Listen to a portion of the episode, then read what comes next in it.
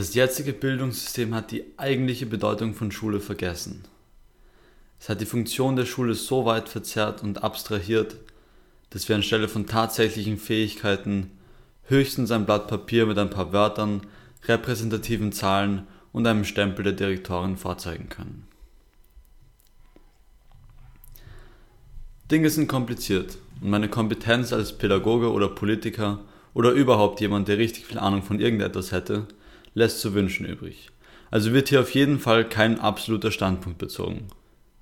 Die Ausreifung dieser Idee soll, muss sogar Platz für weitere Veränderungen und und oder sogar Platz für die Beibehaltung von funktionierenden Traditionen lassen. Das Ziel ist lediglich eine neue Perspektive zu schaffen. Diese muss nicht gleich ein halbwegs funktionierendes System stürzen, doch kann sie trotzdem zu einer Verbesserung der eigenen Schulzeit führen.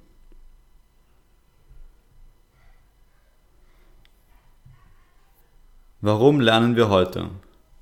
Wir lernen, damit wir gute Noten bekommen. Jedoch entsteht hierbei ein großes Problem.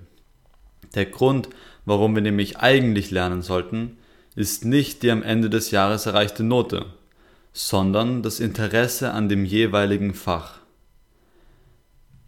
Wenn ich Französisch lernen will, dann tue ich das zum Beispiel, weil ich mich mit meinen französischen Freunden unterhalten können will. Doch wenn ich an der Uni Französisch lerne, bekomme ich fürs Lernen als Belohnung nur eine gute Note. Und wir als Schüler richten uns oft automatisch nur danach, was von unseren Lehrern gewollt wird, um uns gut zu benoten. Bei Prüfungen begegnen wir solchen Problemen. Schüler bereiten sich nämlich so auf einen Test vor, wie es ihnen am einfachsten die bestmögliche Note beschert. Die Schule gibt einem sozusagen eine falsche Form von Belohnung, eine abstrahierte, eine die Leistung nur repräsentierende. Doch die eigentliche Belohnung des Französischlernens sollte sein, die Sprache zu beherrschen. Das, was uns die Schule gibt, bringt uns im Endeffekt nichts. Warum ist die Schule dann gut für uns? Sie ist gut für uns, weil wir so gut wie möglich für unser zukünftiges Erwachsenenleben vorbereitet werden. Doch wenn alles nur Vorbereitung ist, dann kommt man beim erstrebten Zustand nie an.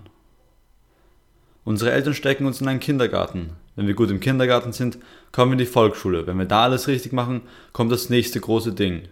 Schritt für Schritt geht es immer in eine neue Instanz von Vorbereitung das Gymnasium, dann als nächstes die Matura. Aber ab dann wird es interessant. Wenn wir jetzt was Gescheites studieren, dann werden wir später einen guten Beruf finden und viel Geld verdienen. Stellen wir uns vor, wir haben also Wirtschaft studiert und sind jetzt mit 50 im Chefkomitee einer Firma. Wow, wir haben es tatsächlich geschafft. Jetzt müssen wir nur noch darauf hinarbeiten, so früh wie möglich in Rente zu gehen. Dann, dann haben wir es wirklich hingekriegt. Es scheint so, als sei das ganze Bildungssystem nur eine Vorbereitung auf das Leben. Doch tatsächliche Bildung ist tatsächliches Leben.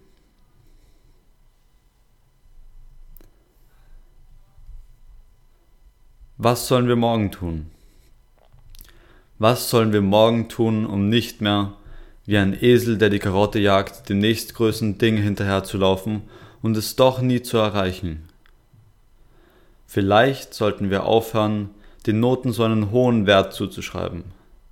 Schließlich sind wir es, die schlussendlich froh über ein gutes und traurig über ein schlechtes Ergebnis einer Prüfung sind. Hierbei ist den meisten das in der Lernphase erhaltene Wissen egal. Vielleicht sollte jedoch genau das in den Vordergrund rücken. Wir aber machen unwissend oder willentlich verblendet einer besseren Lösung jenes Ergebnis zu unserem Hauptziel.